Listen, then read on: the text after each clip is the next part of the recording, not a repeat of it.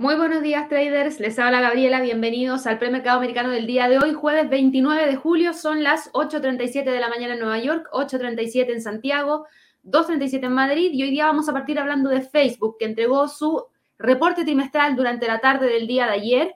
Fue un reporte positivo, al igual que para otras empresas tecnológicas tuvimos reporte positivo porque entregó buenos datos, si ustedes se fijan, las ganancias por acción fueron mejores de lo que el mercado esperaban, sorprendieron en un 18,67% en términos positivos al reportarse en 3 dólares con 61 centavos, pero hoy día la acción cae y cae 3,05% en el premercado y nos deja con el precio cotizando en 361.88.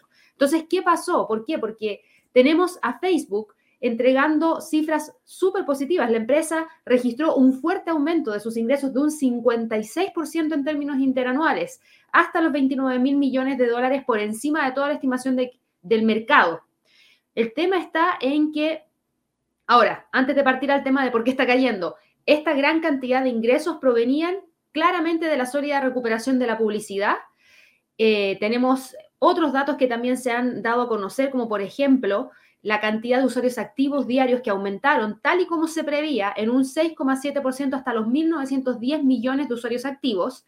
El tema está en que Facebook, al igual que Google, Alphabet en este caso, advirtieron que el crecimiento de los ingresos se iba a desacelerar de forma significativa en los próximos trimestres, ya que ha superado periodos de crecimiento cada vez más fuertes. Y en una comparación de años, esperan que el crecimiento de los ingresos se desacelere modestamente en comparación con la tasa del segundo trimestre, pero también esperan vientos en contra de la orientación de la publicidad de este año por los cambios regulatorios, por los cambios de la plataforma en particular de las actualizaciones de iOS, obviamente de los iPhones, en donde ya no vamos a tener el mismo, eh, la, misma cantidad de ingresos porque generaron un cambio de actualización en el software y eso obviamente que podría dañar los ingresos publicitarios de Facebook. Así que por lo mismo es que hoy día la acción está cayendo. Los inversionistas están mucho más cautelosos de lo que se esperaba. Si bien fue un muy buen reporte de ganancia trimestral, la proyección para los próximos trimestres no es buena y al no ser buena tenemos este movimiento por parte de la acción. Ojo, que sigue teniendo tendencia alcista. ¿Ha tenido una caída importante? Sí, pero todavía se mantiene sobre el pivote semanal, todavía se mantiene sobre las tres medias móviles, sobre la línea de tendencia alcista también que tenemos acá, desde los mínimos del 12 de mayo, pasando por los mínimos del 20 de julio. En una llamada de resultados posterior, Mark Zuckerberg dio un tono orientado al futuro en lugar de mirar hacia atrás. No miró los reportes que se entregaron, sino que empezó ya a mirar en los próximos trimestres. Y él habló de tres temas súper claves que tenían que ver con los creadores, tenían que ver con el comercio y tenían que ver con la construcción de la próxima plataforma informática desarrollada a partir de la inteligencia artificial, el, el aprendizaje automático y la realidad virtual, cosas de las que hablamos en el Trading Day de la semana pasada. Temas que ya dejan un poco de lado la forma en la cual trabaja hoy en día Facebook y empieza a mirar en el futuro de los próximos 5 o 10 años en adelante. Facebook va a invertir mil millones de dólares y va a mantener las herramientas para creadores de uso gratuito hasta el año 2023 y van a trabajar hacia abajo y van a construir servicios de clase mundial en cada capa del comercio y señaló que el video eh, se ha convertido en la principal forma en que los usuarios interactúan con la plataforma, representando casi la mitad de todo el tiempo que se pasa en Facebook. Eh, y obviamente Reels es el mayor contribuyente al crecimiento del compromiso en Instagram. Así que claramente la gente le gusta ver videos, le gusta, ya, ya se aburrieron de las fotos. Ahora lo único que quieren ver son historias, Reels, eh, información que se pueda transmitir en vivo. Así que eso es algo también interesante porque está cambiando la industria y ese cambio en la industria ya la había dado a conocer eh, Alphabet con el tema de los shorts, ya lo habíamos visto con el tema de TikTok, ya lo habíamos visto el año pasado y antepasado con el tema de Snapchat y los filtros, por ejemplo, donde ya estaba empezando a utilizar mucho más las historias. Instagram tuvo en su momento que crear filtros dentro de su propia plataforma para poder competir contra Snapchat. Así que interesante también, pero bueno, mirando el dato en sí, y a los inversionistas que hoy en día estaban con sus operaciones en Facebook, hay algunos que decidieron retirarse a partir de lo que se viene para los próximos trimestres, en donde no se entregaron buenas proyecciones, sino que se entregaron proyecciones que son un poquito más contenidas en ese sentido. Así que hay también para que lo tengan presente. Ha sido lo único que tenemos que monitorear hoy día. o lo único destacado el día de hoy.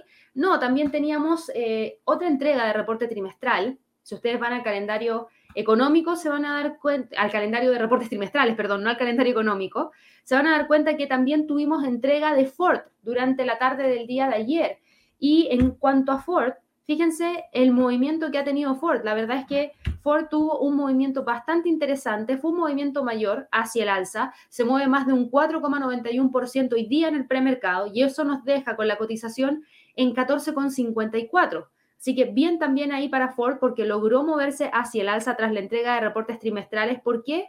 Porque realmente está teniendo un gran impulso que significa mayor competencia por lejos para Tesla. Así que ojo ahí con Tesla. ¿Por qué? Porque hay 120 mil órdenes, 120 mil órdenes recibidas por parte de Ford para el pedido de Lightning, según mencionó Jim Farley a los inversionistas en la llamada que tienen tras la entrega de reportes trimestrales el día de ayer en la tarde. Y eso es alrededor del 75% de los pedidos son de personas nuevas en la marca Ford, lo que es súper bueno. ¿Y por qué digo que esta es una gran competencia para eh, Tesla? Porque aquí estamos hablando de Lightning y Lightning, ¿qué es lo que es? Eh, este es la F-150 Lightning, que son los nuevos eh, vehículos eléctricos de batería y están súper, súper entusiasmados en Ford por ver esta gran demanda del el F-150 eléctrico y más de la mitad de los clientes mencionaron que son clientes de camioneta. Entonces aquí Ford, eh, perdón, Tesla tiene un gran rival porque Ford se caracteriza por entregar camionetas. Y obviamente la F-150 ha sido siempre una de las más demandadas por parte de Ford y vamos a ver si es que Tesla con el atraso del Cybertruck va a poder generar eh, algún tipo de eh, en realidad no del Cybertruck, sino que del otro modelo que tienen, va a generar quizás algún tipo de demanda mayor o menor, no lo sé. La verdad es que la gracia que tiene el Lightning de Ford es que tiene autonomía extendida, que está alimentado por batería, que promete una capacidad de remolque de 3.000 kilos, actualizaciones de software eh, en línea, no necesita enchufarse con nada, y tiene también la posibilidad de suministrar energía al hogar mediante la capacidad de una alimentación de reserva que tiene. Imagínense se corta la luz y tengo a mi camioneta Lightning afuera de la casa. Bueno, voy, enchufo y traspaso energía hacia mi casa. Súper, súper bueno, innovador, por lejos. Y esta versión comienza en torno a los 50 mil dólares, es caro, obviamente, pero eh, es bastante potente porque tiene una autonomía de 300 millas eh, con carga y 563 caballos de potencia y un recorrido de 0 a 60 kilómetros por hora, millas por hora, perdón, millas por hora, en tan solo 4,4 segundos, es decir, es bastante rápido. Así que Ford, en ese sentido, le entregará esta información al entregar su reporte de ganancias trimestrales, que fíjense cómo resultó. El mercado esperaba que la cifra de Ford fuera de menos 0,03 en cuanto a ganancias por acción. Y lo que tuvimos fue un dato positivo, 0,13%. Sorprendió en 498%, o sea, súper buen reporte de ganancia trimestral. Y la verdad es que aquí a Tesla le empieza a salir competencia. Entonces, si Tesla no logra innovar rápidamente o reducir los tiempos de entrega, hacer que la satisfacción o la experiencia del cliente sea lo mejor posible, podría tener una competencia muy dura que quizás no logre sobrellevar y esa es la gran pregunta que tenemos ahora para Tesla. En cuanto a Ford, Ford tiene esta línea de tendencia bajista que gracias a la entrega de reportes trimestrales del día de ayer, el precio logró despegar desde el precio de cierre en 13,86 hacia los 14,55, que es más o menos donde está cotizando en el premercado actualmente tras el avance de más de un 4%. Así que súper bien para Ford. Y lo último que les quiero mencionar tiene que ver con algo que todavía no pasa, pero que va a pasar hoy día y que tiene que ver con la salida a bolsa, que es una de las salidas a bolsa más esperada del año, que es Robinhood Markets, que la verdad es que hoy día, por primera vez, va a cotizar en el Nasdaq bajo el símbolo H-O-O-D. Si lo vamos a buscar, debería estar aquí disponible, obviamente sin información, pero ahí está, Robinhood Markets, sin información porque todavía no sale a la bolsa, obviamente, el precio que tienen de salida está en 38 dólares. Ese es el extremo inferior de un rango que se venía trayendo y dejaron en 38 dólares el precio de salida a la bolsa de eh, Robinhood han detallado sus planes de reservar hasta un 35% de las acciones para los usuarios de la aplicación, que van a poder comprar las acciones al precio de la oferta pública a través de un nuevo producto llamado IPO Access que crearon en la plataforma de Robinhood. Eh, aquí esto es algo bastante interesante en cuanto a números, ¿qué es lo que tenemos para Robinhood? Robinhood vende alrededor de 55 millones de acciones en la oferta a un precio de 38 dólares y eso significaría que recaudaría algo de más de 2 billones de dólares a una valoración de casi 32 billones de dólares. Los usuarios han duplicado con creces hasta alcanzar los 18 millones en los 12 meses transcurridos hasta marzo. Los ingresos se han cuadruplicado en el mismo periodo hasta alcanzar los 1.400 millones de dólares. Sin embargo, sin embargo, la locura de todas estas acciones catalogadas como las meme stock han provocado grandes pérdidas últimamente para la compañía y la empresa acordó pagar 70 eh, millones de dólares para resolver la investigación que tiene la FINRA y que partió en el mes de junio. Eh, el trading de opciones representa alrededor del 38% de los ingresos de Robinhood, mientras que las acciones y las criptomonedas son alrededor del 25% y el 17% de las ventas respectivamente. ¿Cuáles son las ventajas que tiene Robinhood en comparación a otros eh, brokers, por decirlo así? es que el crecimiento se sale de lo normal. La mitad de las cuentas de eh, corretaje abiertas en Estados Unidos que están entre el año 2016 y 2021 se han creado en Robinhood. Y eso es bastante, porque la mitad de las cuentas para poder hacer trading en Estados Unidos entre el 2016 y el, 2021 se han creado en esta plataforma. Y la empresa también espera expandirse a otras iniciativas, como por ejemplo las IRA y los Roth IRA, para ayudar a convertir a los inversionistas a corto plazo en inversionistas de largo plazo y también podrían ofrecer otro tipo de servicios como tarjetas de débito, tarjetas de crédito, préstamos para automóviles, carteras de criptomonedas. Están empezando a pensar en grande a cómo ampliar el negocio, no solamente lo que tienen ahora. Se ve interesante. ¿Cuáles son los riesgos? Porque no podemos mirar solamente las ventajas. Ya lo vimos con Coinbase. Vimos muchas ventajas, pero tenía riesgos y el riesgo era el tema de la regulación con las criptomonedas que obviamente generó una caída en el mercado y que también le pegó a Coinbase de manera directa, diría yo, aunque indirecta, pero indirecta, no directa, sino que indirecta. En el caso de Robinhood, ¿cuáles son los riesgos? La aplicación ha estado en el punto de mira de la regulación por eh, esta gran cantidad de traders que están llegando al mercado y a partir de todas las fluctuaciones que hemos tenido en, los últimos meses a raíz de estas acciones meme como GameStop, como AMC, que incluso han hecho quebrar a algunos eh, hedge funds grandes.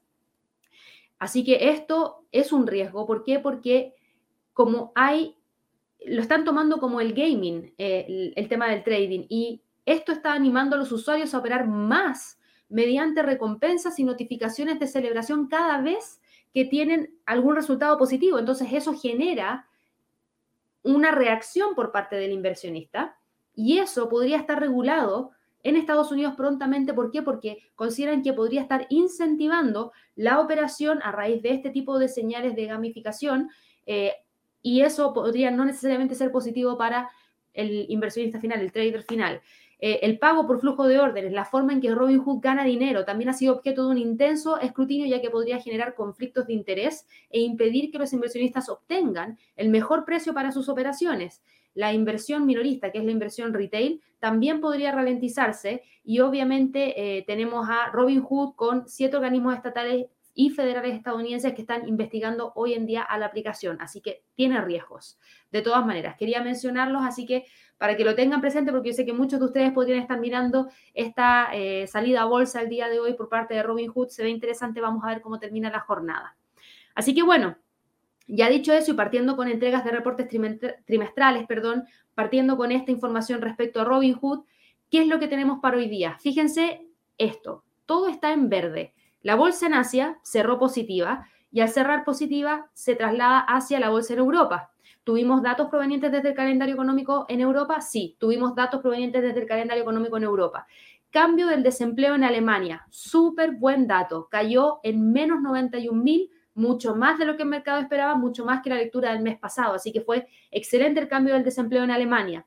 La tasa de desempleo a raíz de lo mismo cayó desde 5,9% a 5,7%, así que eso da mucho optimismo para poder ver el comportamiento que estamos teniendo ahora en la bolsa en Europa. ¿Tuvimos cifras de inflación en España? Sí. La cifra de inflación mostró un repunte de 2,7 a 2,9%, que yo diría que es positivo porque ayuda a que la cifra de inflación en Europa en general también empieza a subir y alejarse de los niveles tan bajos que hemos tenido por varios años, prácticamente desde la crisis financiera subprime. ¿Qué otro dato tuvimos? Tuvimos índices de precio del productor para Italia. En términos anuales quedó en 9,1%, en términos mensuales quedó en 1,4%, mejor de la lectura del mes pasado. Y tuvimos también datos provenientes desde la confianza de empresas y consumidores de la zona euro, que fue un dato que se reportó en 119.0, superando la expectativa, así que bien también ahí. Clima empresarial de la zona euro quedó mejor que la lectura del mes pasado. Confianza del consumidor en la zona euro, este no fue un buen dato. ¿Por qué? Porque el mes pasado habíamos tenido menos 3.3, ya era un mal dato, y ahora también quedó en territorio negativo, más negativo que el mes pasado. Así que, insisto, no es un buen dato para la confianza del consumidor en la zona euro. Si, nos fijamos en las expectativas de inflación, buen dato porque quedó en 30. Expectativas de precios de venta de la zona euro, ahí, cayó un poquito, pero no cayó tanto. Confianza del sector de servicios en la zona euro, subió, no a 19.9, pero subió desde 17,9 a 19,3. Así que yo diría que es un dato más positivo que negativo.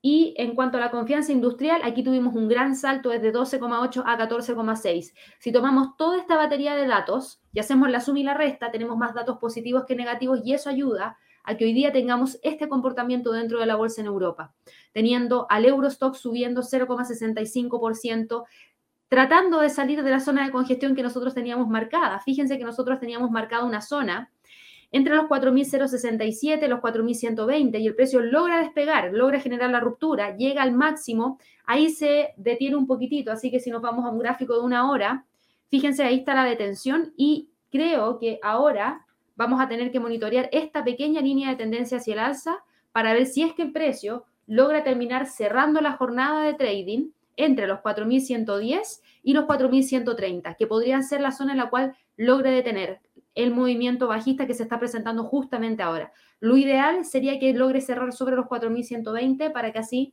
nos deje fuera de esta zona de congestión que veníamos monitoreando desde el día viernes de la semana pasada.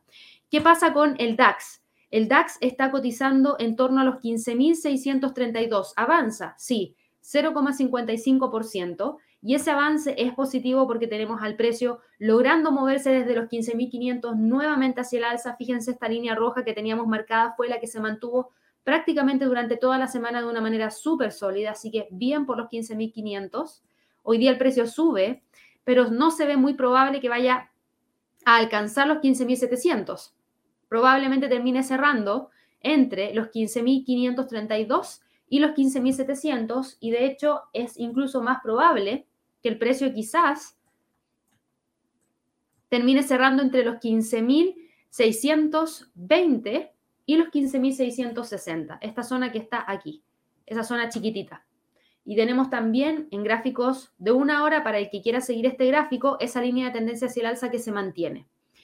El IBEX de España, el IBEX va súper bien, el IBEX va con un movimiento hacia el alza de más de un 1,20%, es el que más movimiento alcista ha estado teniendo durante esta jornada. Y fíjense la recuperación. Es una recuperación súper importante que toca la media móvil de 100, se detiene en los 8.830 y ahí está evaluando ver si es que efectivamente logra o no continuar con el movimiento hacia el alza. Fíjense que esto viene en momentos en los cuales estamos viendo que hay una pequeña detención de los casos eh, activos en España, como también lo estamos viendo en el Reino Unido, donde al parecer están nuevamente volviendo a controlar estos fuertes aumentos en los contagios que teníamos en términos diarios por millón de habitantes. Eh, la curva yo se las mostraba el día de ayer para el Reino Unido, era un desplome importante. Para eh, España, estamos viendo que ya está encontrando una zona en donde podría detener el número de contagios y eso es tomado como algo positivo, más estos datos de España de cifras de inflación y si se fijan, a mí se me había olvidado mencionarles la tasa de desempleo en España. La tasa de desempleo, que si bien está muy alejada del desempleo que hay, por ejemplo, en Alemania, en Alemania tenemos 5,7% y en España tenemos 15,26%, es un, casi un 10% más. La verdad es que es muy grande la tasa de desempleo en España. pero es una cifra mejor que la lectura del mes pasado. No llegó a 15.10, pero llegó a 15.26 y eso es positivo también, así que obviamente eso ayuda a que el precio del IBEX se mueva hacia arriba, toque la media y probablemente hoy día trate de quedar en torno a los 8.800 como precio de cierre. Tenemos aquí al precio quedando dentro de esa zona, así que vamos a ver si es que logra mantenerla, si no, probablemente se quede entre los 8.840 y los 8.000 yo diría 8.760 y los 8.840 como niveles más importantes en términos de precio de cierre. El FTSE del Reino Unido, si miramos al Reino Unido, tuvimos datos, sí, pero eran datos de bajo impacto. Lo interesante fueron las concesiones de hipoteca. Las concesiones de hipoteca quedaron en una cifra mejor de lo que el mercado esperaba, correspondiente al mes de junio. Los préstamos a los individuos subió bastante y eso explica en cierta medida la concesión de hipotecas.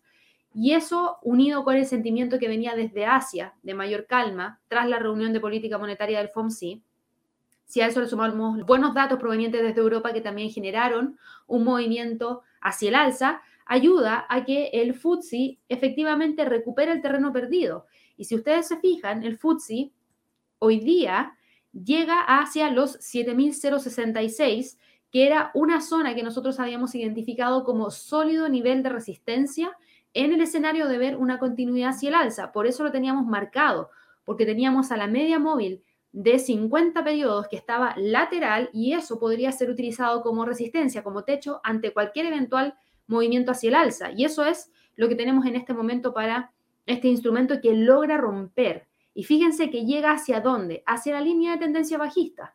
Y ahí se detiene porque muchos hicieron tomas de ganancia en torno a esa zona.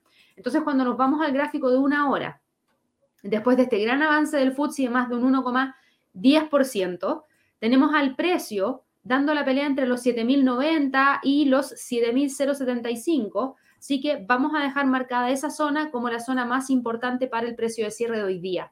No tenemos muchos fundamentales ya para el resto de la jornada. Estamos entrando en la tarde en Europa, por ende podríamos ver que trate de mantenerse esos niveles para el cierre de la jornada del día de hoy. En cuanto a Estados Unidos, tenemos harto de qué hablar para Estados Unidos. ¿Por qué? Porque tenemos obviamente la agenda económica del presidente Joe Biden, que siempre eso va a ser interesante, porque entrega mucha, mucha información. Y en cuanto a los datos de la agenda económica del presidente Joe Biden, hay que mencionarles que el Senado votó para comenzar a trabajar en el proyecto de ley de infraestructura de 550 mil millones de dólares y los demócratas apoyaron una resolución presupuestaria mucho más amplia. El voto de este procedimiento fue de 67-32 en el Senado y es un buen indicio de que el paquete de infraestructuras podría ser aprobado por la Cámara a principios de la próxima semana, eh, con los impuestos sobre las criptomonedas como una posible fuente de financiación. A esta resolución presupuestaria le espera un camino potencialmente más rocoso dirigido a, prioridades, por ejemplo, como el cambio climático, como el código tributario, como la atención sanitaria, como la inmigración.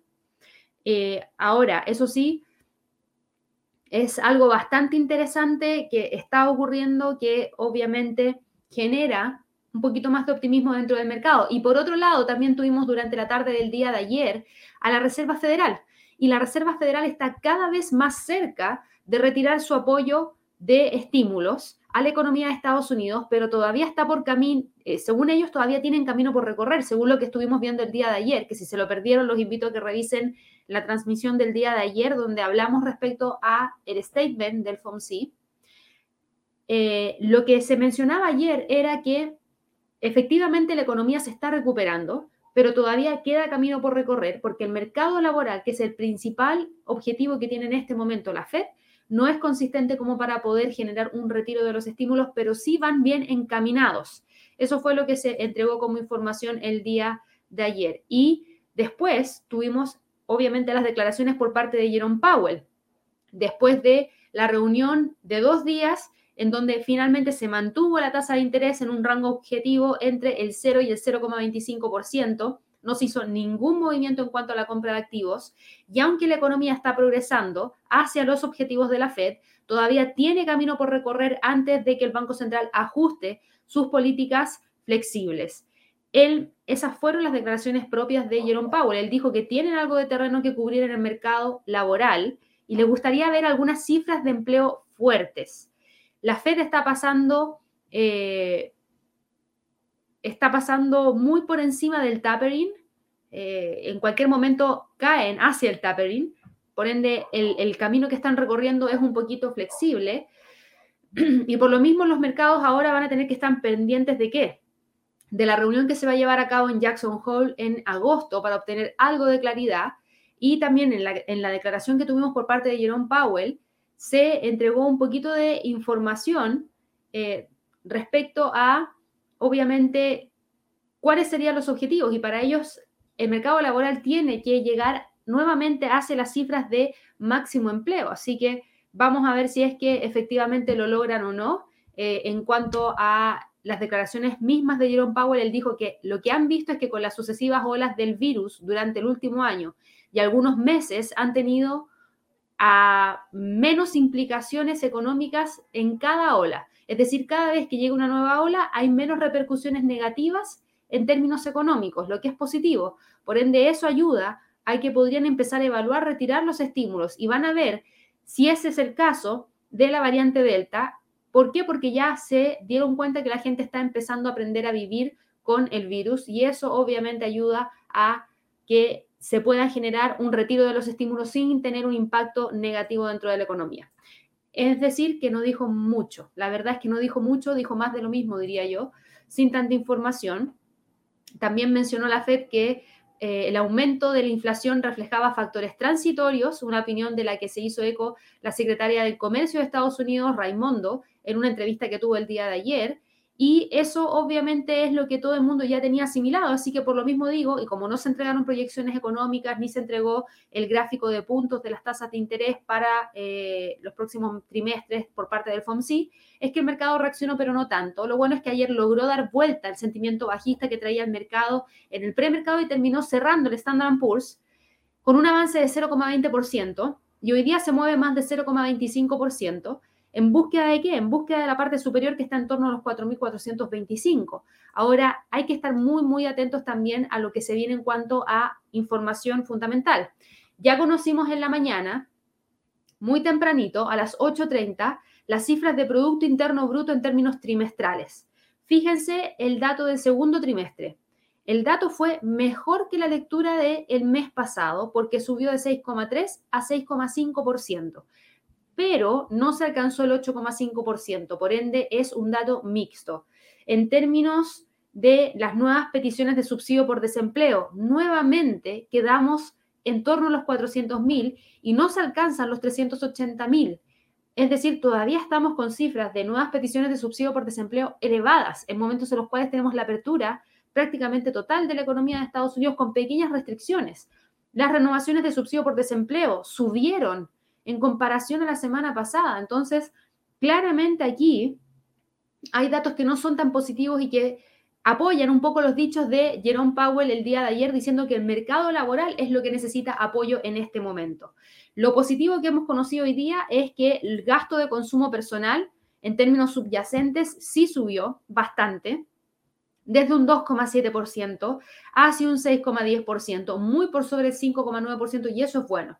¿Por qué? Porque mientras el gasto de consumo personal siga dándose, eso quiere decir que las empresas van a seguir vendiendo y eso podría significar mayor demanda de mano de obra y esa mayor demanda de mano de obra haría que se creen más puestos de trabajo, que ayude a que caiga el desempleo y que de esa manera tengamos esta recuperación un poquito más sostenible del mercado laboral.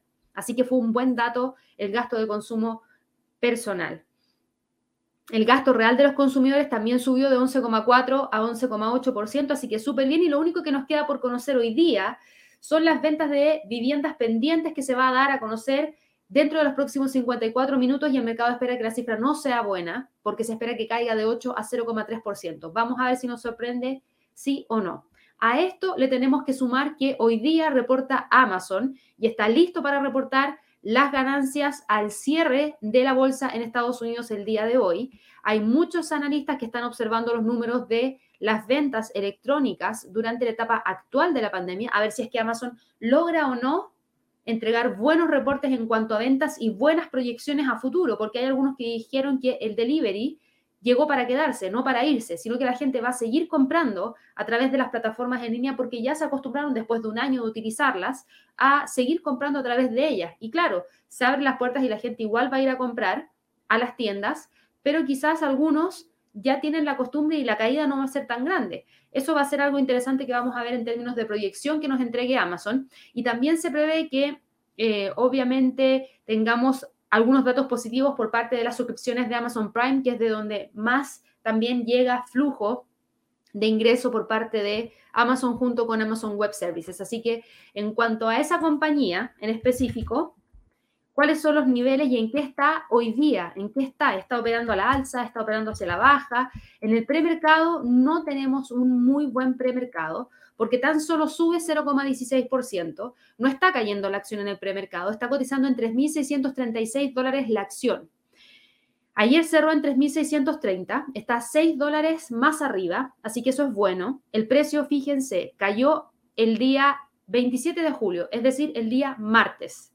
Fuerte, tocó los 3.600, tocó el pivote y ahí se detuvo. Ayer tuvo un sentimiento mixto dentro del mercado y terminó cerrando tan solo con un avance de 0,11% en 3.630 y hoy día sube 6 dólares con 67 centavos y eso nos deja prácticamente en los 3.637. De continuar con el movimiento hacia el alza, podría ir a buscar los 3.700, podría buscar los 3.760. Para que eso ocurra, para que eso ocurra, no necesitamos solamente un reporte de ganancias trimestrales bueno. Ya hemos visto el caso de otras empresas tecnológicas que nos han entregado un excelente reporte de ganancia trimestral, pero malas proyecciones para los próximos trimestres que han dañado la entrega de reporte trimestral, por lo que se viene para los próximos trimestres.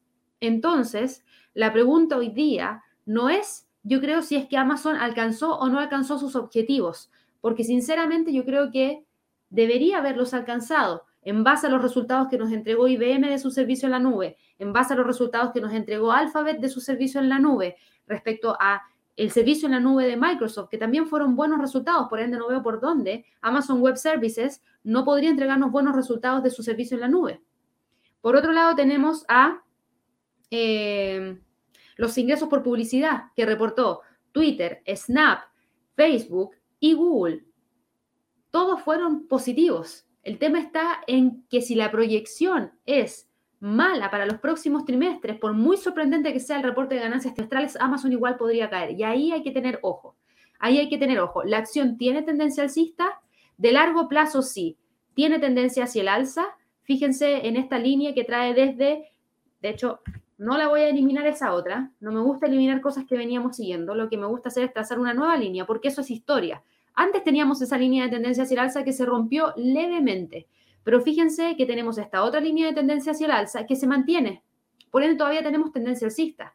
Y de largo plazo, el precio tiene mucha más líneas de tendencias hacia el alza que podemos trazar. Está en gráficos mensuales. Si yo elimino todo esto, en gráficos mensuales tiene una clara tendencia hacia el alza. El precio está sobre todas las medias móviles. El tema está en si llega o no llega a los 4.000. Esa es la pregunta para Amazon. Está muy cerquita de los 4.000, son 400 dólares, no le costaría tanto, pero la pregunta es, ¿tiene o no tiene la proyección para el resto del año para realmente llegar a los 4.000?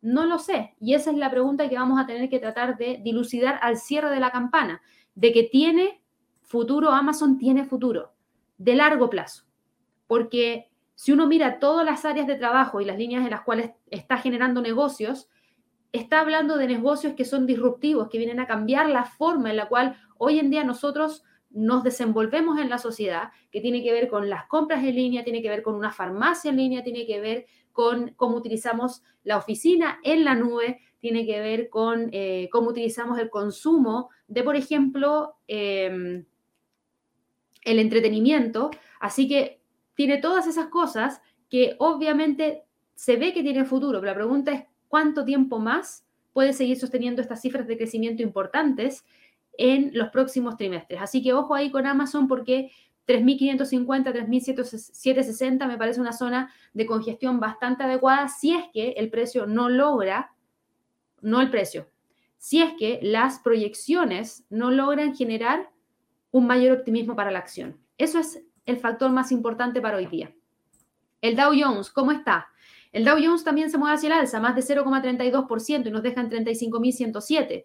Tenemos al Nasdaq también cotizando hacia el alza, levemente 0,05%, tratando de reingresar a la zona que tenemos marcada ahí, que es esa zona entre los 15.200, 15.006. Así que tenemos niveles todavía que alcanzar para el Nasdaq, porque está alejado del máximo histórico. Eso no es algo que sea irreal, es algo muy, muy real que tenemos para este instrumento y tiene tendencia alcista y la mantiene, pero le está costando subir.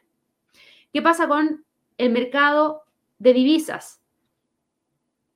El dólar está cayendo. Gran parte del flujo de capital se fue hacia el mercado accionario, activos más riesgosos, por ende ahí el que pierde terreno es el dólar. Si se fijan, el US dólar viene ya con una, dos, tres jornadas consecutivas cerrando hacia la baja y esta sería la cuarta. Después de romper los 11.900, ¿a qué nivel llegó? Hacia los 11.887, que era lo que teníamos marcado en el gráfico. ¿Cuál es el próximo nivel de soporte si es que continúa cayendo en base a esta línea de tendencia bajista? El próximo nivel estaría en 8.000, perdón, 11.858. Así que ojo ahí porque ese podría ser el próximo nivel. Y ante estas caídas, el euro dólar obviamente que toma ventaja y no es una ventaja menor, es una ventaja bastante importante. ¿Por qué? Porque está con un avance hoy día de más de 0,3%. Así que obviamente eso es algo que tenemos que considerar porque el precio logró romper los 1.1850, llegó a los 1.1880, o sea, ya nos tocó el nivel de resistencia que teníamos marcado en el gráfico. Entonces, si ahora estamos parados acá y miramos esto, yo elimino eso no la voy a eliminar, pero esta sí, y esta también. Y esta, esta la vamos a dejar, pero un poquito más livianita, para que no nos moleste mucho. Los 1.1850 es el nivel que ahora vamos a mirar como soporte. La resistencia sigue estando en los 1.1880 y el próximo nivel en el escenario de continuar hacia el alza, yo lo dejaría por lejos en el nivel psicológico de los 1.19. ¿Por qué? Porque si el precio rompe los 1.1880, es muy probable que, de que pueda continuar con el movimiento hacia el alza en búsqueda de ese nivel. Así que para que también lo tengan presente. ¿Tenemos tendencia bajista? Sí, está todavía con tendencia bajista en base a esta línea que tenemos acá.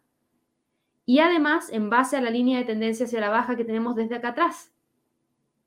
Y porque también tenemos al precio cotizando por debajo de las tres medias móviles y si ustedes se fijan, aquí tenemos un cruce que no podemos obviar. Un cruce de la media móvil de 50 hacia abajo a la media móvil de 100. Así que para que también lo tengan muy, muy presente, ¿ya? ¿Qué pasa con la libra dólar? La libra dólar está con un movimiento importante hacia el alza.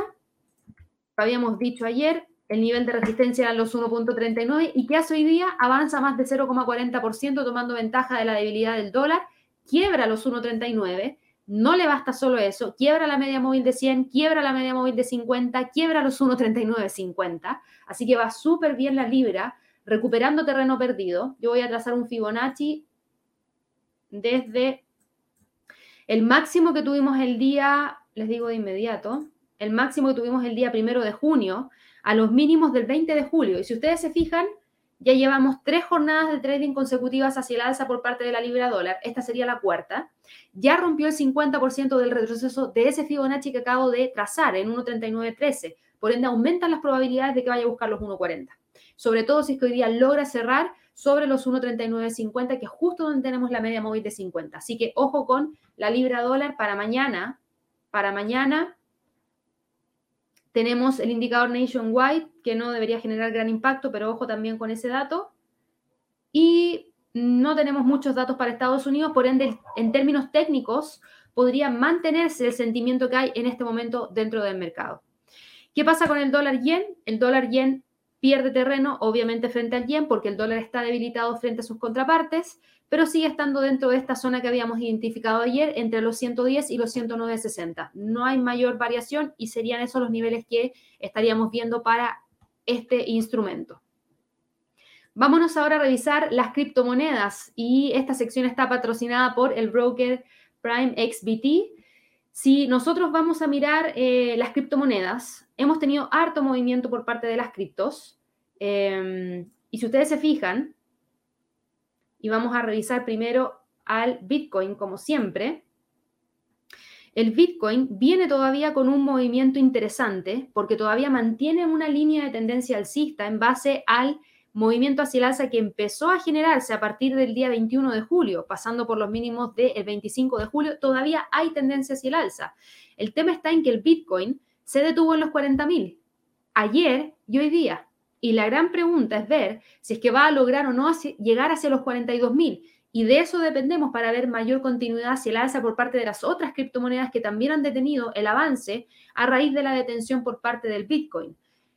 Es una zona de congestión importante. Si ustedes se fijan, aquí tenemos al precio completamente lateral, completamente lateral, entre los 40.000 y los 30.000. Son 10.000 dólares del rango. Esa es la amplitud del rango, 10.000 dólares.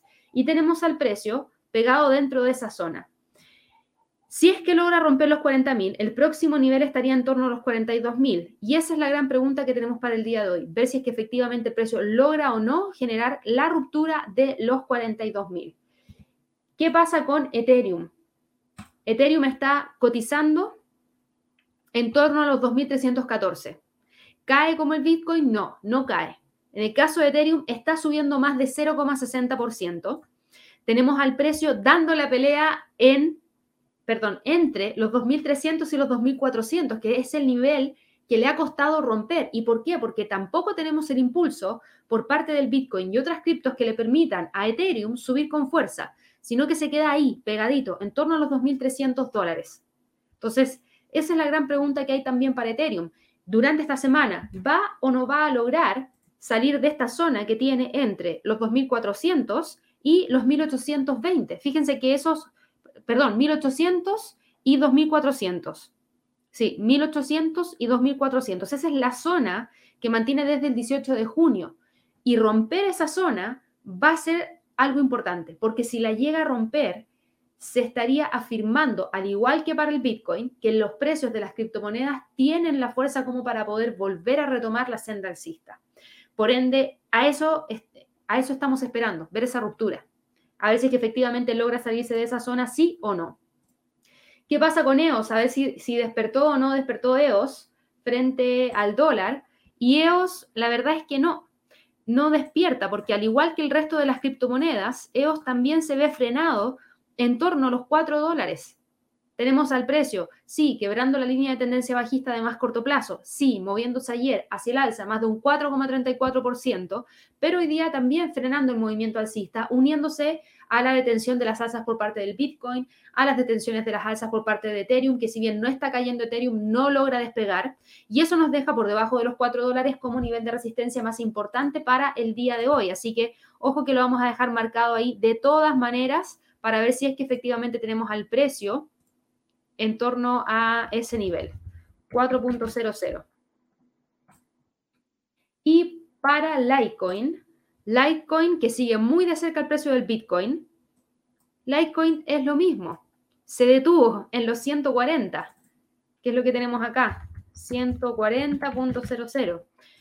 Se detuvo en los 140 y ahí está dando la pelea. ¿Tiene tendencia alcista? Sí, todavía mantiene la tendencia alcista, al igual que para el Bitcoin. Sí, no hay duda de eso. La tendencia alcista está. El tema es que no logra romper. Si rompe, el próximo nivel de resistencia está en los 150. Si rompe los 150, deja la zona de congestión que trae desde el 22 de junio. ¿Y eso qué significa? Que el precio puede continuar con el movimiento hacia el alza hacia los 160. Por ende, le va a costar, pero eso no quiere decir que no sea posible. Así que mucho ojo porque estamos a jueves, son las 9.20 de la mañana hora de Nueva York nos queda toda la jornada, nos queda la jornada del viernes, nos queda la jornada del sábado, nos queda la jornada del domingo, para ver si es que efectivamente las criptos logran generar la salida de la zona de congestión en la cual se encuentran hoy en día inmersas. Así que mucha atención ahí. Además, les quería mencionar lo siguiente, si ustedes recién están viendo el tema de las criptomonedas y les gustaría, por ejemplo, ver qué es lo que hacen otros traders, aquí en la plataforma de PrimeXBT pueden acceder a una sección que se llama Covesting y ahí pueden ver a algunos traders con distintas estrategias y rendimientos y ustedes podrían seguir a estos traders si es que obviamente les interesa poder evaluar algún tipo de sistema de copy trading. ¿ya? Eso sí, si es que van a realizar algún tipo de copy trading o seguir a alguien para poder replicar las operaciones, les sugiero que por favor vean muy bien cómo operan, evalúen los sistemas, traten de tener información, cuánto riesgo toman, cuánto es el máximo drawdown, cuántas operaciones abre de manera simultánea al mismo tiempo, para que así sepan muy bien qué es lo que están haciendo, ¿ya? Ahora, si quieren revisar esta información, recuerden que como Prime XBT patrocina esta sección, en la descripción de este video van a encontrar un enlace directo para poder crear una cuenta y también un enlace directo para unirse al grupo de Telegram de Prime XBT para así resolver todas las dudas que tengan respecto a Covesting, respecto a el yield farming que también está disponible dentro de la plataforma para que así lo puedan revisar y obviamente eh, resolver cualquier duda que puedan tener directamente con esta plataforma de trading que es Prime XBT. Así que bueno, ya dicho eso, me voy a ir ahora a revisar la sección de materias primas y el petróleo va con movimiento hacia el alza. El petróleo va con movimiento hacia el alza, ¿por qué? Porque ayer, ayer tuvimos la publicación de los inventarios de la Agencia Internacional de Energía. Y la publicación fue súper buena. Se los mencioné justo cuando estábamos hablando respecto al FOMC. Aproveché de mencionarlo porque habíamos visto la información en ese momento y teníamos inventarios de petróleo crudo de la Agencia Internacional de Energía que resultaron mucho mejor de lo que el mercado esperaba, quedando con una caída de menos 4.089.000 en cuanto a los inventarios de crudo semanal en Cushing, también cayeron en menos 1.268.000. Los inventarios de destilado también mostraron una caída de menos 3.088.000. Y por último, tenemos también los inventarios de gasolina de la Agencia Internacional de Energía cayendo en menos 2.253.000. Por ende, todos los inventarios cayeron y eso fue positivo. Y eso, unido con el mayor apetito al riesgo que se generó en la tarde a raíz de la reunión del FOMC, el petróleo ayer logró recuperarse y cerrar avanzando más de 0,68%.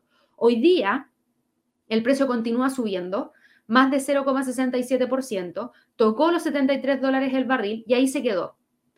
Ya lo interesante de hoy día es que estaría dejando la zona de congestión entre los 72.50 y los 71 y también quedando sobre la línea de tendencia bajista que traía desde el 6 de julio. Así que eso sería lo más interesante que tiene para esta jornada. Y de continuar con el movimiento hacia el alza, el próximo nivel que podría tratar de alcanzar estaría en torno a los 73,34.